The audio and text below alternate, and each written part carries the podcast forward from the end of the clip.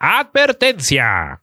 El programa que está a punto de escuchar es una representación de los ridículos tiempos que compartimos, lejanos a lo objetivo y cercanos a todo lo demás. Las opiniones vertidas en este espacio no representan a nadie más que al insignificante ser que las postula. Si no está de acuerdo, relájese. Si está de acuerdo, relájese más. Por su comprensión y empatía, de nada.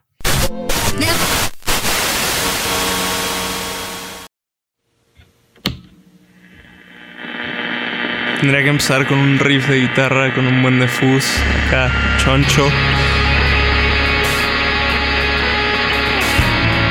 Y luego como unas voces chamanísticas a lo lejos, mucha reverberación. Entonces yo luego entro y digo... Por fin es lunes. Lunes a las 5 de la tarde. Aquí y en una galaxia muy muy lejana por No FM. Todo menos miedo.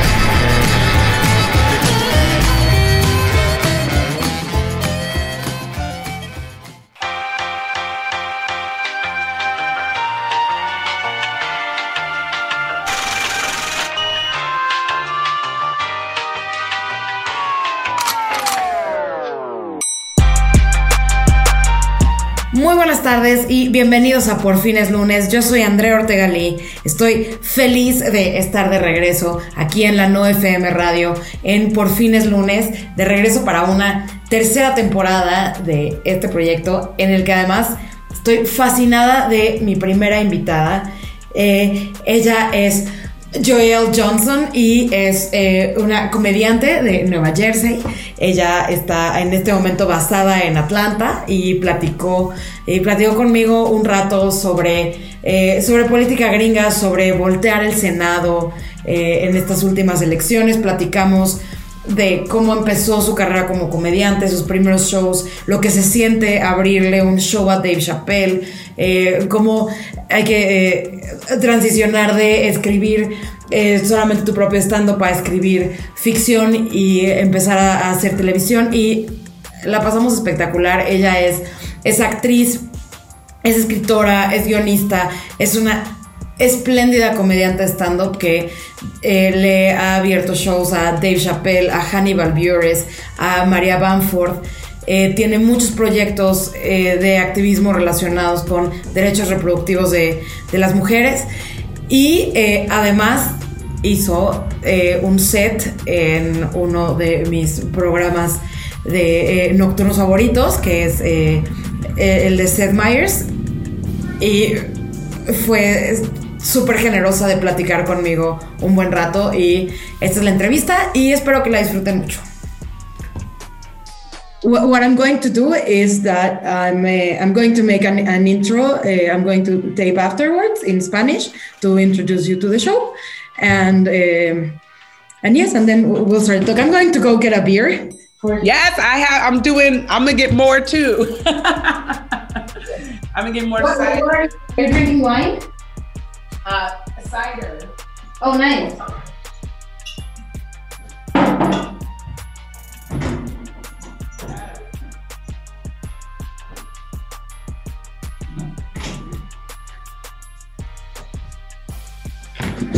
Aww. We would get along. Yes. Here we go. Ugh, don't break a nail. Oh, this is this is terrible.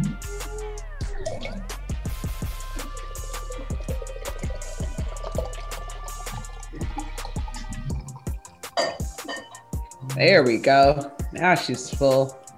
Nice. I don't think I can show the brand of the beer because we have an, uh, another brand of beer sponsoring the radio station. So, Nice. You? How's it going? With everything that's How's it going? it's it's going. I'm trying to remain positive. I'm trying to uh, see light at the end of the tunnel. You know, I mean, how I would love to know someone else's perspective from another country. What what do the other countries think of us right now? Well, I I've been uh, well. I've been glued to uh, cable news and uh, just watching live streams of congressmen and senators speaking for the past three months, and I, at a, a, slightly lower intensity for the past five years. So I'm exhausted. I think I mean you you must be much more exhausted because you you, you live there and it's like that directly affecting affecting you. Um, yes. But in a way, also being being a, a neighboring country and how uh, your your politics affect us so much uh, in in so many in so many aspects. Uh, it also affects us, but but it also has this component that um, of seeing other countries have uh, have these issues that you usually uh, associate with with Latin America and that kind of of, of, those revolts. Yeah, uh, it's, it's interesting. America. It does seem very dystopian and disheartening as well you know like it's it's it's scary and it's but it's also uh, it's also addictive like I, a lot of people uh, especially here in mexico and and many people who are close to me we are all very um, we are also united by this fascination with american politics. And it's just like this show that keeps it's like a gift that keeps on giving. Like you're like you can't stop watching it and it's, it's you can't train wreck. They yeah, say it's like you know watching a car crash. You yes. can't look away from a car crash. You don't want to look at that that's terrible but oh my goodness what just happened? A coup? Yes. yes and also and, and also uh, this uh, this the day of, of, of the coup of the of the Capitol of the of the whole Capitol raid that was awful and and also it, it, it was fascinating to watch and it was so so so gripping we were uh, also happy and celebrating the, the results in Georgia, and, and, and we were following that. And and someone uh, announced on our on our WhatsApp group that we dedicate to only talk about American politics. Someone typed uh, Senate Minority Leader Mitch McConnell, and we were like, yeah. Oh, you you were like, yeah, I am a black woman I in know. Atlanta, Georgia, right now. You're in a, you're, you're in Georgia right now. I am in Georgia. Okay. I am in Atlanta. Wow. Um, even more specifically, I'm in Fulton County, and Fulton County has been the one to put it over yes. in both of the elections yes. because this is Atlanta. This is the group OutKast. This is Lil Jon. This, like these are like the people is black. It's black as hell. It's gay hell, and just liberal. You know, so this is the safe haven. I am in the safe haven. My parents live in the outskirts. And the outskirts, the further you go nor- north, the further you go south, that's the red, the, that's the red area. Right. That's the right. David Perdue, Kelly Loeffler area, Trump country. Right. And, but in the city, it's just strip clubs and how, how was it? How, how was that? I mean eh, we're, we're in lockdown and, and probably we're not outside that much that night but how how, how was how was the vibe? How, how did you feel that night when you have these two uh, two very opposite things happening at the same time? I mean if i'm just going to be honest white Americans are exhausting. They, they they're the worst. They they like no one can have joy. And it's so crazy because Black women did this. Yes. Black women did both of these elections. Yes. And that is what they are fighting. They are fighting in Michigan, it's Detroit. In, in Pennsylvania, it's Philadelphia. In Georgia, it's Atlanta. They're fighting all of the places with Black people and Black female organizers. So to have that we call it a dichotomy. That's two things that are just can be opposing. And it's like, we were so happy. My mother's birthday was January the 5th. And she all she wanted for her birthday was for Georgia to swing the Senate. And when it ha- I called my mother, she was so happy. I was texting people. And then then my texts were like, wait a minute, are they are they storming the Capitol? And we can't be happy for five minutes. I was proud to be a black female in America for five minutes. For, I'm almost 40 years old. For the first time in my life, I was proud to be a black woman in America. It lasted for five minutes. and, and, with good reason. It's amazing what, what black women did for for, for this uh, legislative uh, scenario that uh, seemed so further away just months ago, even even uh, even the day after the election.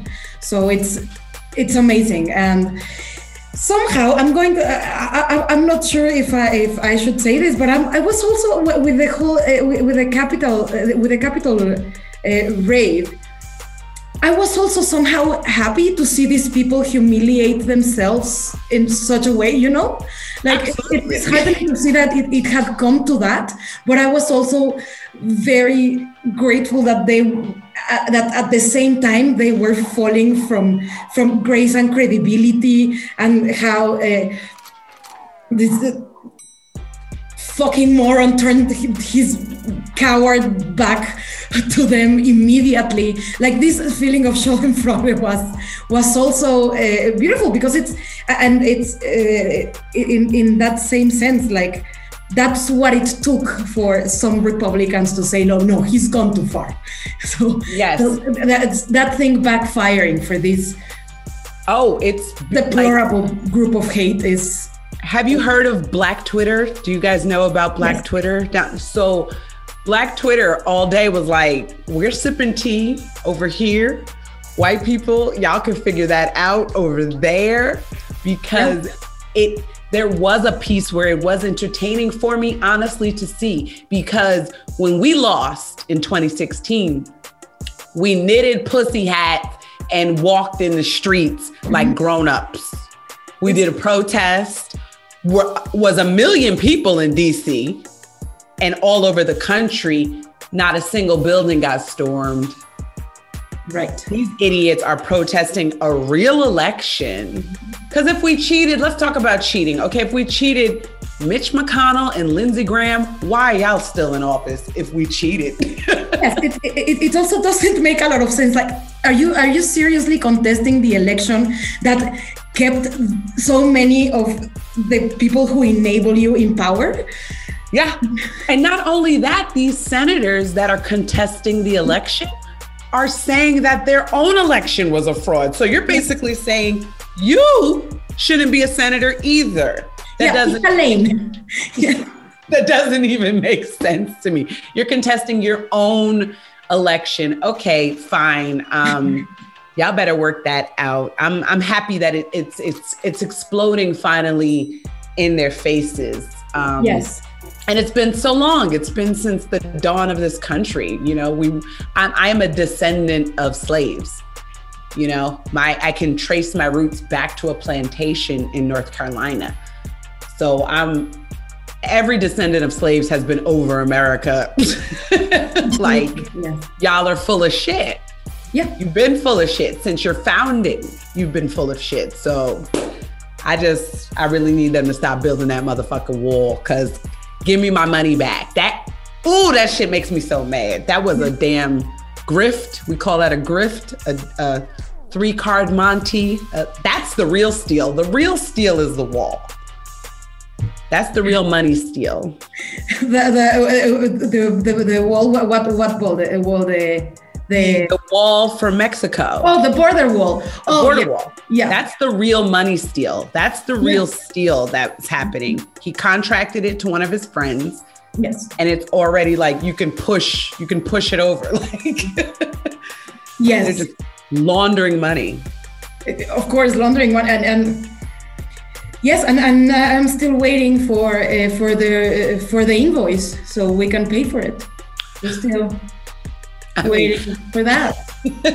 I don't know how y'all feel about Vicente Fox, but he's hilarious on Twitter. Well, you know, uh, there are many politicians who are hilarious on Twitter, and that's not necessarily a good quality. Yes, because Trump like comedians are like, okay, Trump is actually a comedian and it's annoying because he actually is funny, mm-hmm. but also fucking comedians shouldn't be running anything. I will tell you that. yeah, and that's exactly that's exactly how we feel. I mean, all proportions uh, kept, but uh, yeah, yeah. Vicente Fox is funny on on He's funny, but Twitter, but that's about it. That's I like it. That, that's the, the, the limit of his qualifications. There you go. There you go. See, I'm learning about world politics. so I want to. I want to. Uh, I I made. Uh, I made a list to keep me guided in this in this conversation. Yay! But I, but I, like this. I like this report because also I'm feeling a little bit. Uh, so you're you're my first international guest in the show, so I am Very so honored. I am so honored that you said yes. I'm, I'm, I'm so happy. And we met we met uh, a few weeks ago uh, virtually in uh, one of Judah's Judah Friedlander's online shows. So uh, so I'm, I'm, very excited to, to have you here in Por Fin es Lunes. That means uh, it's uh, thank God it's Monday. So. Entiendo, entiendo un poquito. Necesito un poquito Muy bien. okay, so I want to ask you uh, uh, so, some very cliche questions that everyone asks comedians, but I'm really interested in that. Tell me about your first open mic. The first time was the first time you you went on stage to do comedy and open mic, or was it a different setting? No, it was an actual show. Oh, and so it was in Long Beach, California. Okay. Do you know who Snoop Dogg is? You know who Snoop yes. Dogg is. Yes. He's from Long Beach. So they have a lot of like gang members there. They call them the Crips and the Bloods. So a Crip was running this show, like an actual gang member was running this show. So imagine that audience. So there's going to be like gangsters and drug dealers and like all of the scariest people in the crowd. And my me and my friend, we smoked a joint and we and he was like, "Get on stage." And I got on stage and I had the audience with like a like a charming intro, but then I didn't have any jokes. So I bombed. And when you bomb in front of black people, it's a bomb you will you will feel in your soul. so I think I think this is my food. Wait, hold on. Sorry. No, it's okay. It's great. Hello. Okay, I'll be right there. Thank you. Two minute break. Yes, and I'm, okay? going, I'm going to take this chance to uh, better light my. awesome. I'll be right back. My hostage situation setting. So cute. Yes, lighting. Hi. Yes, I look like a person now. Is that like a navy blue wall? Yes, my, my the walls in my living room they're na- they're navy.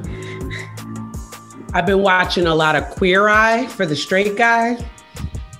Oh, they'll do that to walls, and I love it. It's it's dark. It's it's it's it's very dark, and and I, I thought it would like darken the room a lot. And from the first shots of this conversation, it it does, but uh, yeah. but not as much. I think. I don't know. Yeah, no, it looks it looks it looks good. Thank you. Yeah. I like navy blue. I do. Yes. Yes. I like your earrings, your Prince earrings. They're so cool. Thank you. One of my homies sent these to me during the pandemic. They're really cool. So you, you got what are, what are you going to eat? Uh, we ordered some like Asian fusion. I'm dating a half Asian man.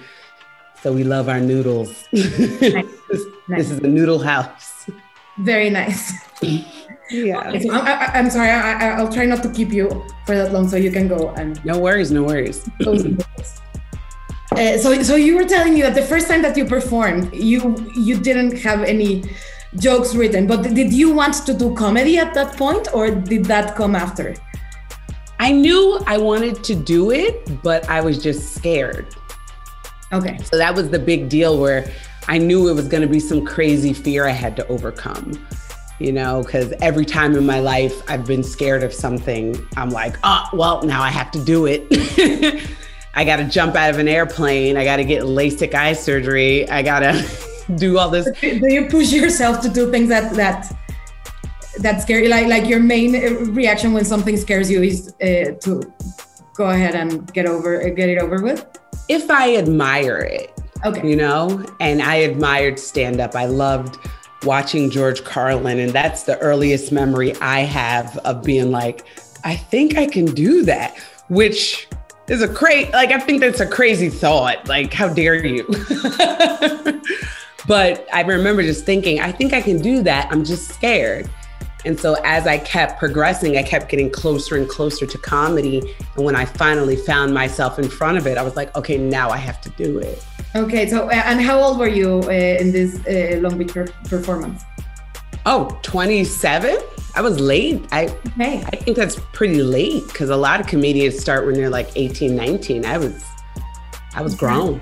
Yeah, I, I well, I started at, at 26 and uh, nice. But that's about um, that also has to do with the, the, with the local circumstances because there there wasn't really like a, a, a, an industry it was barely like a rising scene we didn't have stand up as such yes. in, in Mexico and it was reduced to one open mic place in Mexico City 9 years ago when when I started so yes but yeah you don't get enough repetition in that respect. Um, mm-hmm. i had moved to la t- uh, to start doing acting. I don't know. I graduated from college and i was like let me go to la what and did that's you when i in college? I was i majored in communications which okay. you know i communicate every day. I use my major. I, I'm, I'm also i also studied communications. Oh awesome. Where'd you go uh, I went to uh, Universidad Panamericana. It's a Catholic oh. university in Mexico oh. City. Yeah. Awesome. That's awesome. Yeah. It's and, and it's the best major, I think, for us because it's just a broad generalization. What do you want to do? PR, debate, communication skills, public speaking, which I think everyone should have to take. Absolutely. Yes. Yeah, yeah, yeah. Okay. And and did you uh, so you, you went to, to pursue acting and how did that go? At the, at the beginning like when you first moved to la when i first moved i was doing what's called extra work is where you're just in the background like how your i guess dog is licking its crotch right now. That's, that's so nice so nice. I love it. I feel welcome.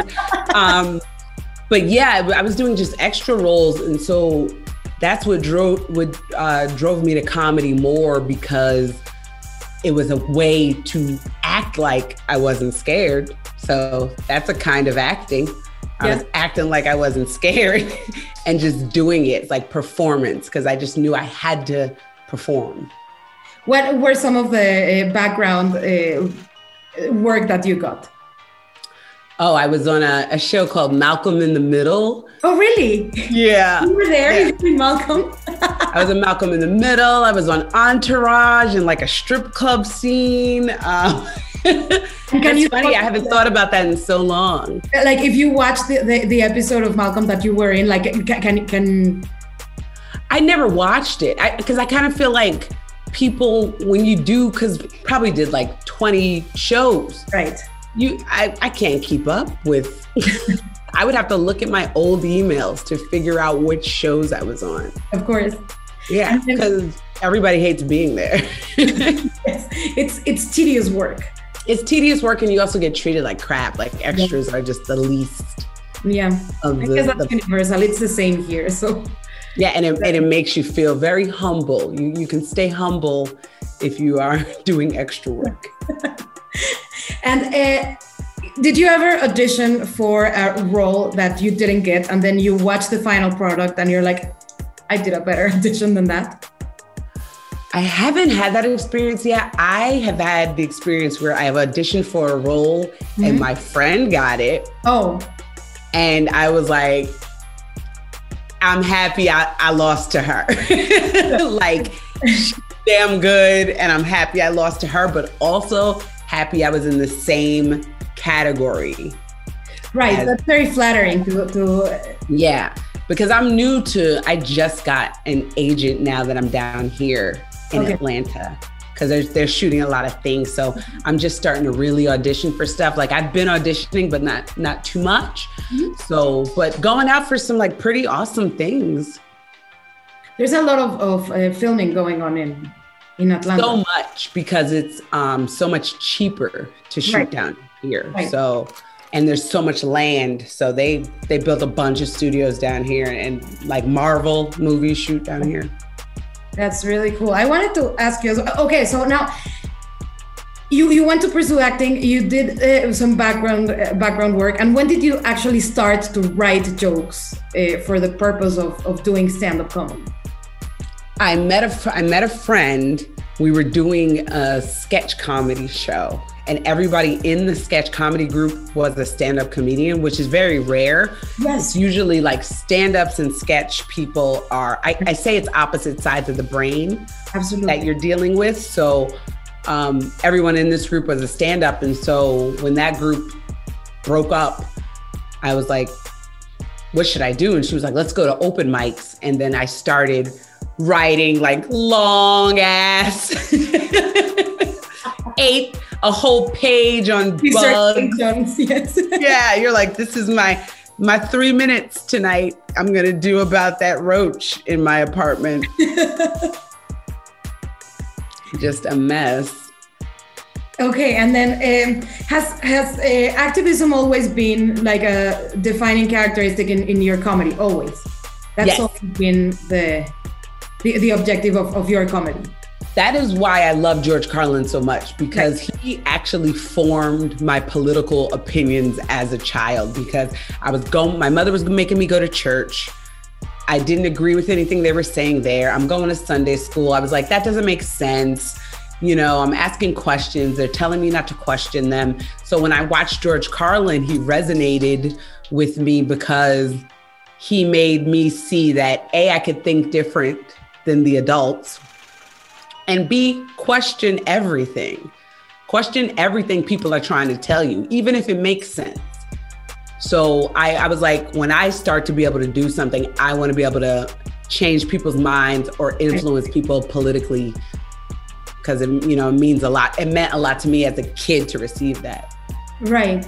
And have you ever written a joke that you look back on your material from the past uh, the, the past years, and uh, have you ever written a joke that you don't agree with anymore? No, That's I'm on brand. I, I, I think most people stay on brand. That's amazing. I, I- I've, I've had a few jokes that I've had to cut eventually because I'm like I'm not necessarily sure that uh, this is this is still how I feel. So, so I think I think maybe if it if the joke wasn't deep enough, like if I was just make, making fun of someone's appearance or or going for like the basic joke, right. I could I could be like, you know, let's go deeper. That I want to try to I want to try to go deeper. Right, and then you started ri- uh, screenwriting, and you've you've done a bunch of pro- of projects, uh, working as a screenwriter and doing fiction, which is a completely different animal as a as uh, doing stand up and uh, doing this kind of essays and like personal uh, Yes. personal material. And uh, how how did you transition into doing into writing uh, screenwriting and fiction? I think it's just you do it. If you keep doing it, somebody is you're gonna meet the person that you that needs to bring you on to what you want to do. That's what I, I kind of like any any people who want to do something, just figure out how to do it. Like figure out where the people, well, sadly we can't hang out anymore. So you got to figure out online, clubhouse or whatever, where the people are that are doing what you're doing and listen to them and watch them and ask them questions. And so that's how I got into comedy. That's how I got into writing for television and writing a screenplay is just hanging around the people that do that and asking them questions. and- and- okay. Yeah. yes it's it's definitely like the, the most effective way to to, to network and as a and as, as a screenwriter also like having people who are who might be interested in your writing having them watch you uh, see you on stage The- the- Yeah. Yeah, that and that's what like has connected me with so many people is I performed and they were like, "Oh, do you want to write for my show?" And I'm like, "Yeah." But also, I don't know how to do that. and but my whole straight out what a straight white man do and he would just do it. so exactly that's like that's like the kind of confidence like confidence goals like a straight white, white male with no qualifications whatsoever what would he do he would do it so yeah everybody just do it because none of us know what we're doing that's the real secret And in, in performing, you've performed with you've you've performed with Hannibal Buress, and you've done uh, uh, Dave Chappelle, Maria Bamford. How did that happen? Like how how how did that happen the, the first time that uh, you you were featured with with Chappelle? Um, with Chappelle, for, for example, I met him. I met him my first year doing comedy mm-hmm. uh, because I was hanging around the Laugh Factory in Los Angeles so much. Mm-hmm. And he would just show up and do like the first time I saw him, he did like a five hour set. And I hung on for every moment. And I honestly did the thing where it was like, anytime you're in town, I'm here. I, I was like an, an annoying little sister to him where I'm just like, I'm watching every moment. I'm asking you questions after if I'm allowed to be in your space, I will use it up. So it started that way from when I first started comedy. And then a couple years later, I was able to open for him. And that first time was terrifying, but it was in Little Rock, Arkansas. So Southerners are crazy and all the stereotypes, but they, they're very friendly and it was a great set. Oh my God, 2,600 people. It was amazing. amazing. That's amazing. Was it was it a theater or? Yeah, it was a theater. What's your favorite uh, setting for doing stand up? Uh, comedy clubs, bars, uh, theater. You've done festivals. Oh my God, outside is the worst. Outside is the absolute worst. Because of the, the feedback, and you can't really listen to the to the laughter, or Comedy needs a ceiling, a low ceiling, because laughter is kinetic energy. So laughter needs to stay in the space for people to feel comfortable laughing. It needs to be dark. So daytime outside, absolutely not. That's the worst comedy venue. Daytime outside for like a family. No. I want I want darkness. I want nighttime. I want a basement, drinks, like just focused on the stage because if the lights are too high, people can't see it. So the Village Underground in New York City was my absolute favorite room to perform in. I miss it so much. When was the last time? Just before the pandemic, was the last time you performed there or? Yes. I mean, my last performance was on a cruise ship on like March March the 8th with like right before the the world shut wow. down.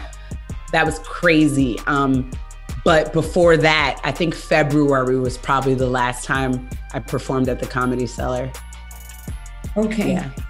What's the what's the most uh, frivolous thing that you miss from the outside world during the lockout? Frivolous oh my God. What's frivolous? I think just honestly, I would drink way too much at the cellar. I would drink just so much. We were like, you're at work. Could you chill out? And have gotten into just arguments with other comedians because that's the cellar where we'll be yelling at each other. People are crying, and then we got to go get on stage. Like just ridiculous. That's amazing. I miss that. I miss being crazy drunk in the in the West Village in New York City, but being paid to work. Right. Do, do you drink before you go on stage? I wouldn't drink too much before yeah. I go on stage. Um, I mean, there have been a couple of times when it was like, "Oh, you shouldn't have had that second one. one. Oh, the second one, if you have like three sets in one night, wait till the third set to start really drinking. So I, I would try not to, especially at the cellar, because it's like you want to respect the stage and and not be sloppy. But afterwards, oh my God, we'd be out. We'd be there till 4 a.m. My oh my favorite. Okay, this is the favorite frivolous thing. Around 4 a.m., they would kick out the rest of the patrons and only the comedians and the staff could stay. And some of the patrons, especially dudes, would get mad. They'd be like, why can she stay? And I'd be like, I work here, bitch. That's what I miss. Frivolous. That's what I missed. I love that. I love that feeling. We have the, we have a similar dynamic at the at the comedy club here at the Woko, and also yeah. about 4 a.m. they would like bring down the, the the curtain, and we would just stay. We were we shouldn't, but we smoked inside of the, yes! the club, which was amazing. At some point, we were like lighting up the, the like the uh, kitchen air ex- extractor to smoke weed inside the kitchen. That was a long time ago when I. Oh my gosh! And you do lose control of your life for a couple of years when that's like. Oh yeah. oh yeah. But I, I I'm not. I don't regret that. I'm so happy that I lived so much before Absolutely. this. Yes. I did so much. I did so yeah. much.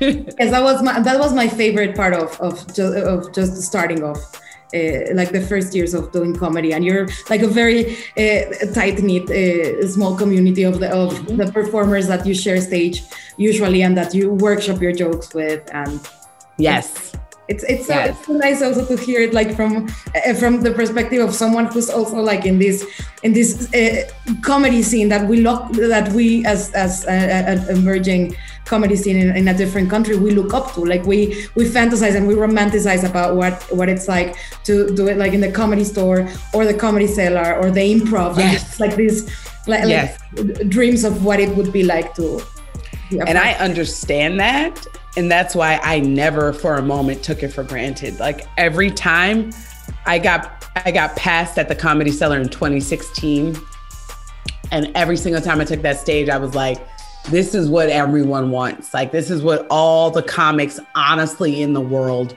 want and I'm so thankful that I am allowed to express my art here. I was so happy for that that's amazing. And it's it's so heartwarming to listen to you say it with such so vivaciously and it's it's amazing. Oh thank and, you. uh, I know Judah. Oh my gosh. And so uh, I I have two last questions. I want you to tell me uh, no, I have I have three more. But I, how is the process? And this is I'm, I'm, absolutely starstruck with this. How is the what is like uh, the, the, process like of getting booked in my by the way ultimate favorite late show, which is Seth Meyers. How did that work out? Like how, how was that week or the the oh, days leading up to that? So um, I was I was what's called a last minute replacement. Wow you know, so that means somebody else was booked and they canceled and they were like, who can we get? who can we get? So I auditioned Sunday. My manager was like, by the way, the Seth Meyers booker is coming to your show. What? I mean, I'm on the way to the show, like, what? And she was like, she just let me know she's looking for a replacement so I was like, oh shit. So Sunday I performed. Monday she said she wanted to see me again. And then Tuesday they booked me for Thursday. Wow. So most people, I think, get at least a couple of weeks. I got two days. Wow. And and and did, did you uh, use like your your already tight material? Did you try out new things? You will definitely, one of the things I've always heard is to make sure you're on autopilot. Yes. Because you're not going to be thinking about the words coming out of your mouth. And I didn't. Like, I was so scared. It's jumping out of an airplane, LASIK eye surgery, and shooting a gun, and then being on Seth Meyers were the scariest moments of my life. And I was like, I wasn't even thinking about the words coming out of my mouth that's uh, that's uh, an amazing piece of advice. Like if you're going to do something eh, if you're going to perform in a, a, venue or in a setting that scares you just make sure that you make the material that you can just spit out without thinking. your your solid joke that you know gets the laugh. Mm-hmm. and so when i tuesday for thursday i I called, I text the booker for the comedy cellar and I told her, and they are very supportive when you have a late night set. Um, she was like, just let them know you need five minutes and go on the shows. And I got to perform three five minute sets. And I realized that I might have to cut my last joke. And I ended up having to cut the last joke in real time on the show because there's a clock underneath the camera that is ticking down as you're performing. Another reason why you got to be on autopilot because this clock, this red clock. so yeah, um, I had I had it and I cut the last joke, and the booker was like, "You cut the last joke," because she said if you go over five minutes, you get to five minutes and fifteen seconds, and then they cut you. So I did four minutes and forty five seconds. It's an amazing set. It's a great set, and I, I love your set on, on on Seth Meyers, and I love that you also mentioned one of my other favorite shows, which is Ducktales. So. Yes, that's the best theme song ever. Amazing reference. Yes. I love oh, that's part of like performing internationally. Mm-hmm. I realized I have to I'm I'm very reference heavy in my set. Yes. And I have to go to other countries and be like, "Do you know this? Do you know that?" And like I wouldn't know. Like I would come to Mexico City and be like, "Do you guys know DuckTales?" Like I, am not sure. Oh, because you don't know what country got what pop culture. You know? We were big on DuckTales. Like Disney yes. was also a thing here, which is great. My kind of people. Yes. Tell me about uh, uh, the Lady Parts uh, Justice League, which is, uh, I think, my, one of my favorite things that you do, and it's uh, it's uh, oh. amazing. Thank you. Um, they are now the Abortion Access Front. Yes. Oh, okay. And in, yes, they changed their name to be more inclusive because the um, oh, absolutely, the trans community was concerned yes. about the um, the name, so they changed it just straight up Abortion Access Front, which is very shocking to most people, you know, because because of the word and the importance of the organization is to make that word normal because so many women have to go through that. I am one of them. And so I want every woman who had to go through that to know that A, you're not alone. B, this does not define you. And C, you're not a bad person because of it. And I think a lot of women have a lot of shame and guilt because of it. And it's that's not the case, you know? So I love working with that organization because that's one of my favorite goals is when like I get messages from women I've never met who are just like, you made me feel better about having an abortion. And I'm like, fuck yeah. Hell yeah. That's amazing. And now that you, you bring uh, up the, the yes, it, it is an aggressive word, but it shouldn't be. No, it shouldn't. It shouldn't. But at, but at, this point, it does serve the purpose of of just getting used to uh, to, to to use it and to hear it, and it's not a curse word. You know, it's like not it's not something word. you have to say like abortion.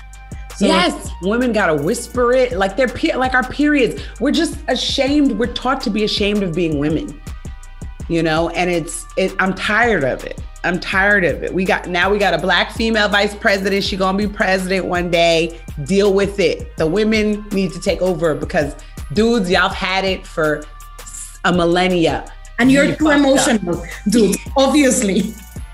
Y'all said we were emotional. exactly all these coups all over the world.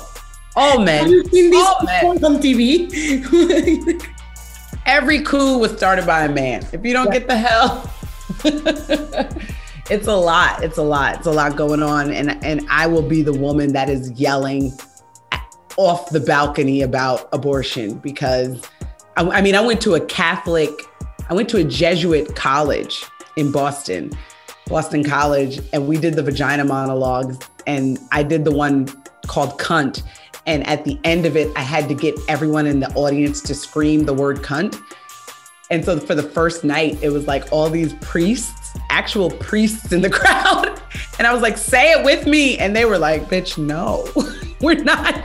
They were like, no. And then I finally got the crowd riled up because I was like, I'm not leaving until y'all say it with me. Mm-hmm. And it's like, we got to take the stigma off of these words, you know? That's amazing. That's that's amazing. And I also one last thing, uh, you're doing this show on uh, on your Instagram that is called uh, Stretch and Stories. Yes. yes. Speak, so speaking of being terrified, so yeah. it's like during pandemic, we've all had to make a switch, a pivot, you know, I was a strictly live performer. I was touring and doing the cellar when I was in New York City.